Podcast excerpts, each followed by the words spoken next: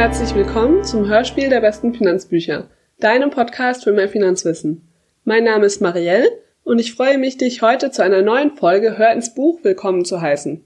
In diesem Format stellen wir dir in maximal 15 Minuten eines der besten Finanzbücher vor. Heute wird das ein absoluter Finanzbuch-Klassiker sein, nämlich Der reichste Mann von Babylon von George Samuel Clayson. Am Ende der Folge weißt du, worum es in diesem Buch geht, ob es für dich geeignet ist und was du daraus lernen könntest. Der reichste Mann von Babylon ist ein total tolles und vor allem sehr unterhaltsames Buch, das derzeit auf dem dritten Platz der Kategorie finanzielle Freiheit bei den besten Finanzbüchern gelistet ist. Das ist ein Buch, was man auch einfach so lesen kann als Unterhaltungsliteratur und ganz nebenbei lernt man dann eine ganze Menge über Geld. Ein Grund für die gute Platzierung ist, dass das Buch seit seiner Veröffentlichung mit phänomenalen Verkaufszahlen glänzen kann. Das hat natürlich auch einen Grund.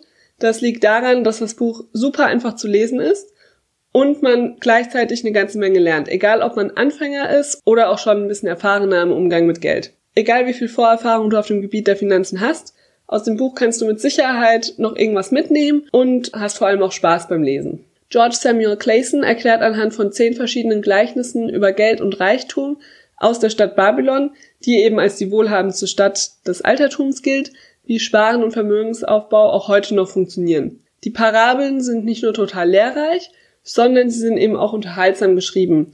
Es macht auf jeden Fall Spaß, das Buch zu lesen. Und das wichtigste Takeaway, was ihr aus dem Buch mitnehmen solltet, ist, dass eben jeder Mensch mindestens 10% seiner Einkünfte sparen und anlegen kann und sollte, um Vermögen aufzubauen. Wie das Ganze funktioniert, wird im Buch vom reichsten Mann Babylons, der Akkad heißt, erklärt.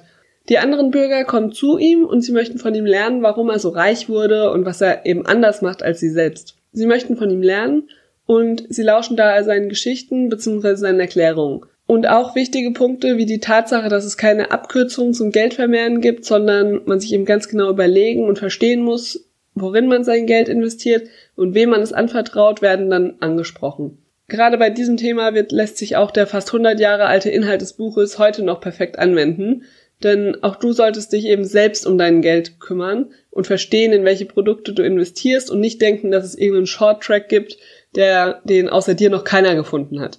Und genau dieses Bewusstsein vermittelt das Buch eben super toll und durch die Geschichten auch sehr spielerisch. Weitere Punkte, die in dem Buch angesprochen werden, sind beispielsweise das Aufstellen eines Finanzplans auf dem Weg zum eigenen Vermögensaufbau, das Nutzen von Möglichkeiten, die sich ergeben und auch wie du dein aufgebautes Vermögen schützen kannst, zum Beispiel durch Versicherungen oder andere passende Möglichkeiten. Das Ganze wird von George Samuel Clayson auf etwa 200 Seiten in elf Kapiteln dargestellt und all diese Kapitel und Geschichten werden eben aus der Sicht von Akkad, dem reichsten Mann von Babylon, innerhalb der reichen Stadt Babylon dargestellt. An der Stelle vielleicht noch ein paar Wörter zum Autor dieses Buches. George Samuel Clayson steht für eines der wichtigsten Prinzipien zum Vermögensaufbau, nach dem auch Mike und ich seit ein paar Jahren handeln. Es lautet Pay yourself first. Also zieh zuerst nach deinem Gehaltseingang deine Sparrate ab und leg das Geld für deinen Vermögensaufbau zur Seite, bevor dann die ganzen Ausgaben, die im Laufe des Monats so eintrudeln, eben bei dir ankommen. Am Ende des Monats bleibt nämlich sonst im Zweifel nichts übrig. Deshalb pay yourself first. George Samuel Clayson hat von 1847 bis 1957 gelebt und er hat in der Zeit zwei eigene Unternehmen gegründet. Die eine hat den ersten Straßenatlas der USA veröffentlicht, also einen weiten Vorgänger von Google Maps. Auch das zweite war ein Verlagshaus, in dem eben auch sein Buch Der reichste Mann von Babylon dann erschienen ist. Auf ähm, Basis von seinen eigenen Erfahrungen mit Geld hat er dann 1926 diesen Bestseller Der reichste Mann von Babylon veröffentlicht. Dieser wurde eben bis heute millionenfach verkauft. Die Grundregeln über die Schaffung von Vermögen aus diesem wirklich schon alten Buch können eben bis heute super angewendet werden. Bevor wir jetzt zum Ende kommen, möchte ich noch einen kurzen Abschnitt aus dem Buch Der reichste Mann von Babylon vorlesen, damit du auch einen Eindruck von dem Schreibstil bekommen kannst. Es geht hier ganz zu Beginn des Buches darum, wie Knobi und Bansir auf die Idee kommen, von Akkad, dem reichsten Mann von Babylon, über Geld lernen zu wollen.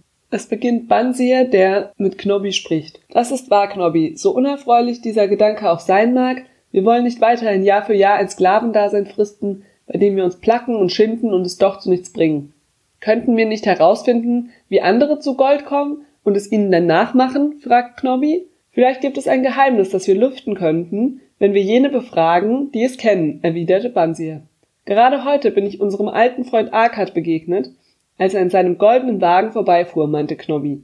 Und er sah nicht über mein bescheidenes Haupt hinweg, wie viele andere in seiner Stellung es tun würden. Stattdessen winkte er mir zu, so dass alle Leute sehen konnten, wie er Knobby dem Musikanten seinen Gruß erbot und ihm ein freundliches Lächeln schenkte. Er gilt als der reichste Mann von Babylon, bemerkte Bansi nachdenklich. Er ist so reich, dass selbst Könige seinen Rat suchen, wenn es um den Staatsschatz geht, erwidert Knobby. Er ist enorm reich, unterbrach ihn Bansir. Ich könnte nicht die Hand ins Feuer legen, dass ich mich nicht an seiner prall gefüllten Geldbörse vergreifen würde, wenn ich ihm in dunkler Nacht begegnete.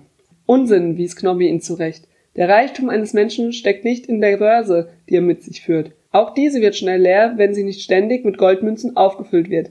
Akkad verfügt über ein Einkommen, das ihm stets eine volle Geldbörse sichert, auch wenn er sein Geld noch so freigebig ausgibt. Ein Einkommen, das ist es, platzte Bansir heraus.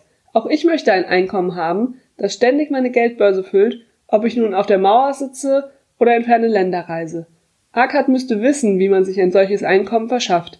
Meinst du, er könnte dies auch einem begriffsstutzigen Menschen wie mir verständlich machen? Ich glaube, er hat sein Wissen bereits seinem Sohn vermittelt, erwidert Knobby. Ist dieser nicht nach Ninive gezogen, wo er nun, wie in der Schenke geredet wird, ohne die Hilfe seines Vaters, einer der reichsten Männer der Stadt geworden ist? Knobby, du bringst mich da auf einen Gedanken. In Bansis Augen leuchtete neue Hoffnung auf. Es kostet doch nichts, sich einen weisen Rat bei einem guten Freund zu holen. Und Arkad ist stets ein solcher gewesen. Auch wenn unsere Börsen so leer sind wie, die, wie ein Falkennest vom letzten Jahr, soll uns dies nicht abhalten. Wir sind es satt, inmitten des größten Reichtums kein Gold zu besitzen. Wir wollen wohlhabende Männer werden. Lass uns zu Arkad gehen und ihn fragen, wie auch wir zu Einkommen gelangen können. Deine Worte zeugen von großer Eingebung, Wansir. Du erhältst meinen Verstand mit neuem Licht und lässt mich den Grund erkennen, weshalb wir bis jetzt nicht den Wohlstand gefunden haben. Wir haben nie danach gesucht. Du hast dich unermüdlich abgeplagt, die vollkommensten Wagen in Babylon zu bauen. Diesem Ziel galt all dein Streben, das du auch deshalb erreicht hast. Und ich habe mich bemüht, ein guter Leierspieler zu werden, was auch mir gelungen ist. Wir haben mit den Dingen Erfolg gehabt, die wir mit Fleiß angepackt haben. Die Götter waren zufrieden mit uns und haben uns so weitermachen lassen.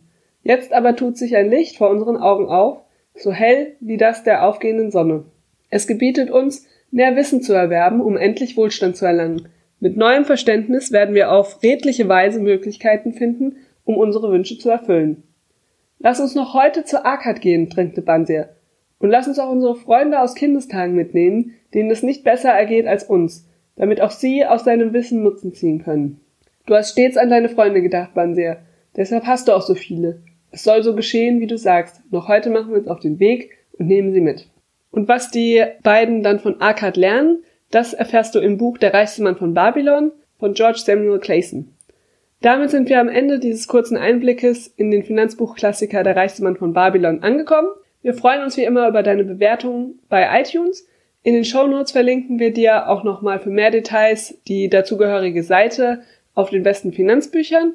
Und ich verabschiede mich hiermit für heute und freue mich natürlich, wenn du bald wieder mit uns in ein Buch reinhörst. Dankeschön und bis zum nächsten Mal.